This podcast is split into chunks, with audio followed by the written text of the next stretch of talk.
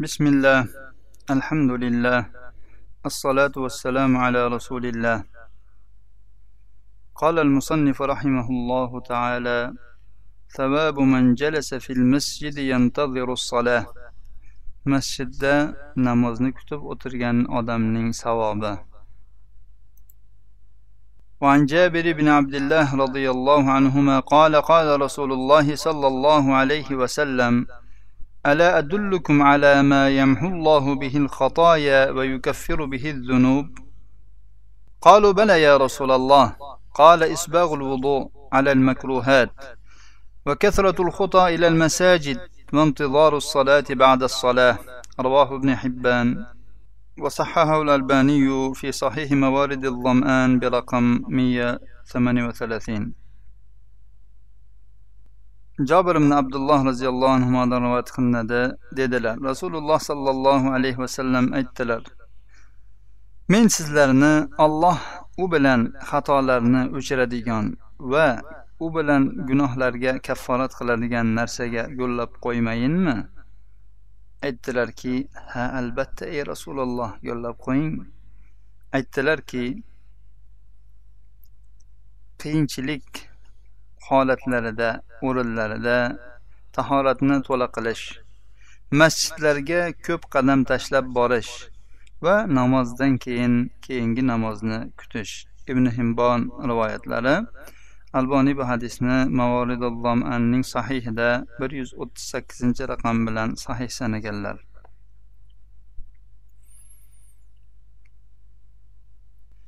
وعن ابن عباس رضي الله عنهما قال قال رسول الله صلى الله عليه وسلم أتاني الليلة آت من ربي وفي رواية ربي في أحسن صورة. فقال لي يا محمد قلت لبيك ربي وسعديك. قال هل تدري فيما يختصم الملأ الأعلى؟ قلت لا أعلم.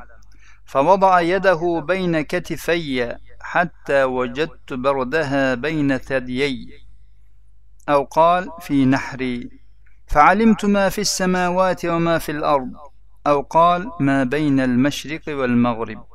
قال يا محمد أتدري فيما يختصم الملأ الأعلى؟ قلت نعم في الدرجات والكفارات ونقل الأقدام إلى الجماعات وإسباغ الوضوء في السبرات وانتظار الصلاة بعد الصلاة ومن حافظ عليهن عاش بخير ومات بخير وكان من ذنوبه كيوم ولدته أمه. رواه الترمذي وقال حديث حسن. ابن عباس رضي الله عنهما دان رواية قندا ديدلان. رسول الله صلى الله عليه وسلم اتلر من جاء بكتشا ربم تماندان بر كيلو bir rivoyatda esa robbim juda ham chiroyli suratda keldi va menga dediki ey muhammad men labbay robbim dedim. Aytdiki malaul alo nima xususida husumat qilayotganlarini bilasizmi? Men bilmayman dedim. Robbim qo'lini mening ikki yelkam o'rtasiga ya'ni ikki qopqog'im o'rtasiga qo'ydi. Hatto men ularning sovuqligini ikki ko'kragim ikki ko'ksim o'rtasida topdim. Ya'ni ko'kragimda topdim. Yoki aytdilarki bo'ynimda topdim. Bo'yinki ya'ni bu tomoqning past qismi shu ko'krak bilan tomoqni ulashgan joyini nahar deyiladi. Va yeru osmonlardagi yoki aytdilar mashriq va mag'rib o'rtasidagi narsalar ilmini bildim. Shunda olloh dediki ey muhammad malaul alo nima xususda bahslashayotganlari husumatlashib tortishayotganligini bildingizmi? Munofasa qilishayotganligini men ha dedim. Darajatlarda kafforatlarda jamoatga qadamlarni ko'tarib tashlashda sovuqlarda tahoratni to'la qilishda namozdan keyin keyingi namozni kutishda. Kim bu namozlarni muhofaza qiladigan bo'lsa o'z vaqtida o'qiydigan bo'lsa u yaxshilikda yashaydi va yaxshilikda vafot etadi. Va gunohlaridan xuddi onasidan tug'ilgan kundagidek bo'ladi. Imom termiziy rivoyatlari. Bu hadisni alboniy sahih sunani termiziyda ikki ming besh yuz sakson birinchi raqam bilan sahih sanaganlar. Bu hadisdan bizning bobimizga taalluqli joyi namozdan keyin keyingi namozni kutish. وعن عقبة بن عامر رضي الله عنه عن رسول الله صلى الله عليه وسلم أنه قال القاعد على الصلاة كالقانت ويكتب من المصلين من حين يخرج من بيته حتى يرجع إليه. رواه أحمد وابن حبان.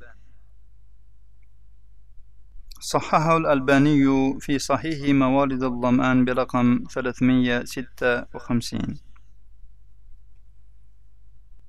uqbat ibn amir roziyallohu anhudan rivoyat qilinadi. Rasululloh sollallohu alayhi vasallam dedilar namozni kutib o'tiruvchi xuddi namozda turuvchidekdir. U uydan chiqqanidan to uyiga qaytgunicha namoz o'quvchilardan deb yoziladi. Ya'ni namozda turganlardan deb ana shu butun borishi kelishi namoz o'qigan odamdek yoziladi. Imom ahmad va ibn hibbon rivoyatlari. Alboniy bu hadisni sahih mavoridul lomanda besh yuz ellik oltinchi raqam bilan sahih sanaganlar. وعن أبي سعيد الخدري رضي الله عنه قال رسول الله صلى الله عليه وسلم ألا أدلكم على ما يكفر الله به الخطايا ويزيد به الحسنات؟ قالوا بلى يا رسول الله. قال إسباغ الوضوء أو الطهور في المكاره. وكثرة الخطى إلى المساجد والصلاة بعد الصلاة. وما من أحد يخرج من بيته متطهرا حتى يأتي المسجد فيصلي فيه مع المسلمين أو مع الإمام ثم ينتظر الصلاة التي بعدها إلا قالت الملائكة اللهم اغفر له اللهم ارحمه. رواه ابن ماجه وابن خزيمة وابن حبان.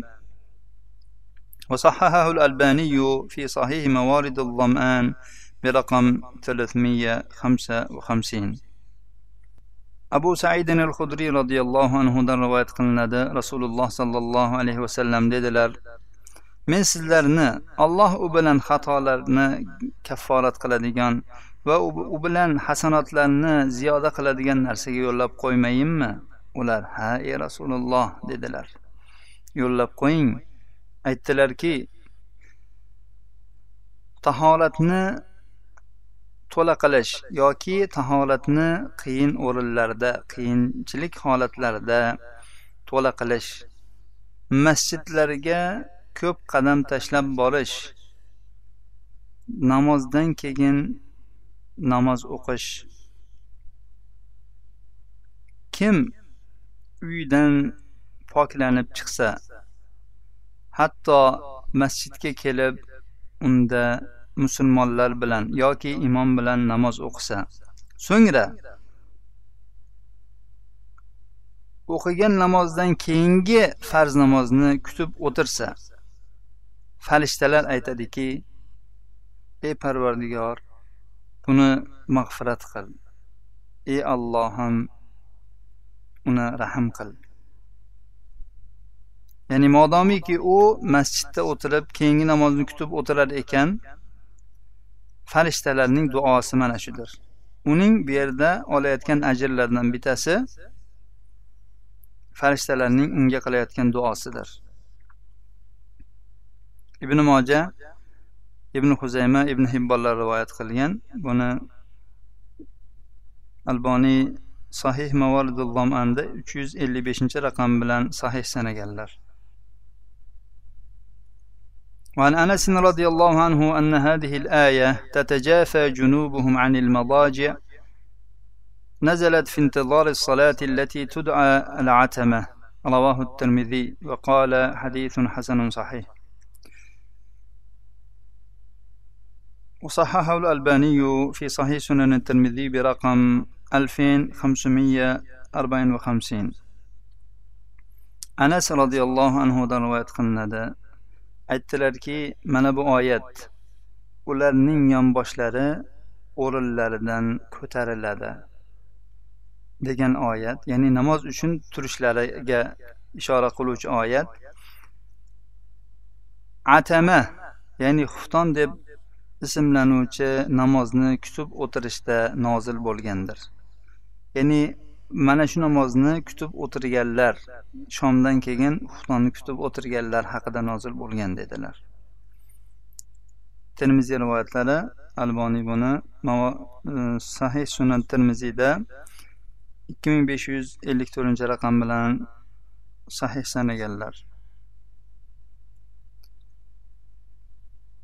وخرج ابن ماجه بإسناد جيد عن أبي أيوب وهو المراغي عن عبد الله بن عمرو رضي الله عنهما قال صلينا مع رسول الله صلى الله عليه وسلم المغرب فرجع من رجع وعقب من عقب فجاء رسول الله صلى الله عليه وسلم مسرعا قد حفزه النفس قد حسر عن ركبتيه قال أبشروا هذا ربكم قد فتح بابا من أبواب السماء.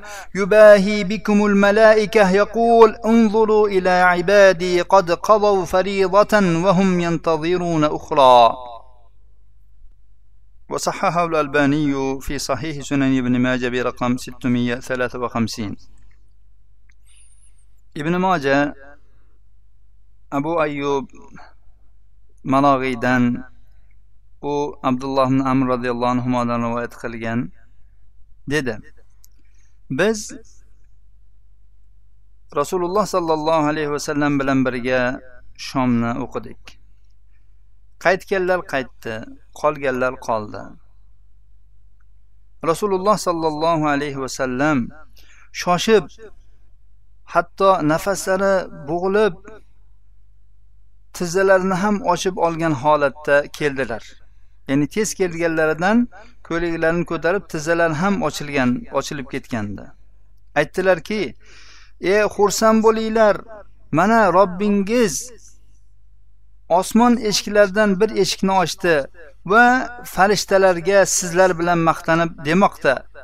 Mana meni bandalarimga qaranglar. Ular bir farzni o'tab bo'ldilar o'qib bo'ldilar va ular keyingi farzni kutmoqdalar. Alboniy bu hadisni sunan ibn majada sahih sunan ibn majada olti yuz ellik uchinchi raqam bilan sahih sanaganlar.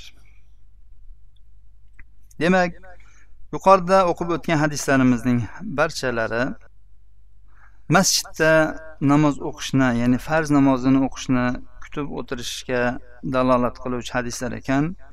Va bularning savoblari har bir hadisni o'qiganimizda o'z o'rnida aytib o'tildi. Demak imkonni qilgan odam masalan shom namozini o'qigandan keyin xufton namozini kutib o'tirsa asrni o'qigandan keyin imkoni bo'lsa shomni kutib o'tirsa bu haqda ham alohida hadislar keladi. Imkoni bor odam namozdan keyin namozni kutib o'tiradigan bo'lsa shu e, mazkur savoblarga ega bo'lar ekan dinimiz bu zuhd dunyodan voz kechish bir, bir tabattul bir yo'la shu ibodatga berilib ketishlikdan qaytargan.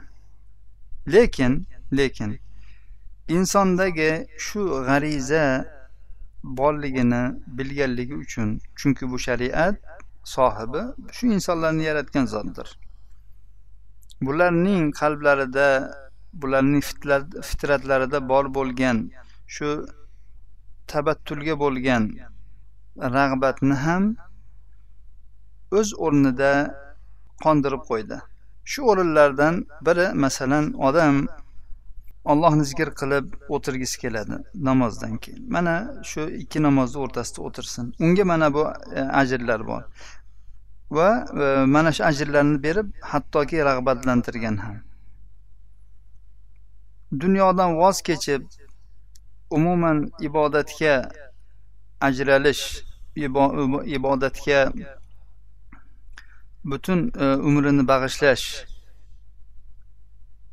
bu ham insonni tabiatida bor. Mana qancha e, jamoalar firqalar bor e, shunday qilishadi. Lekin ular bular bundan islom dini qaytargan. Ularni butun umr shunday qilishlaridan. Islom hayot dinidir. Inson ya'ni hayotda yashash kerak ishlash kerak tirishish kerak va amal qilish kerak. Va shuningdek hamma e, butun umrni ibodatda ham o'tkazish kerak. Shu insonning qalbidagi mana shu rag'batini ham yoki mana shu shahvatini ham islom qondirganki mana biz hozir ramazonning oxirgi kunlarida turibmiz. Qancha musulmonlar masjidlarda e'tikof qilib o'tiribdilar. Uyi mol dunyosi ahl oilasi bola chaqasi butun dunyo tashvishlarini ortiga tashlab o'n kunga yoki alloh taolo qodir qilgancha allohning uylaridan bir uyga borib allohning ibodatiga ajralgandir. Uning fikri zikri faqat alloh taologa ibodat qilish qur'on o'qiydi allohni zikr qiladi namoz o'qiydi. Bu ham islomni hozir aytib o'tganimizdek mana shu rag'batlarga bergan qondirishidir. Goho insonlar o'ta salbiylashib ketishadi. Ya'ni bu noto'g'ri yo'llarni ko'rgandan keyin bir yo'la ulardan voz kechib ularni yomon ko'rib ketishadi. Lekin islom bergan fursatdan foydalanib ba'zi bir ajrlardan savoblardan e, olib qolishga ham harakat qilishmaydi. Biz ularga aytadigan so'zimiz bir kun bo'lsin yarim kun bo'lsin ikki kun bo'lsin ulamolar aksar holatda aytganlar e, e'tikofning eng kam bir kun bo'ladi deb. Bir kun bo'lsa ham e'tikofda o'tirishlari kerak. Xayr bu yil e'tikof o'tirishga vaqtimiz qolmabdi. Bu darsni eshitgan paytimizda deyishadigan bo'lsa bu yildan keyingi niyat qilishsin va bu yildan keyingi fursatlarni qo'ldan boy berishmasin. shu bilan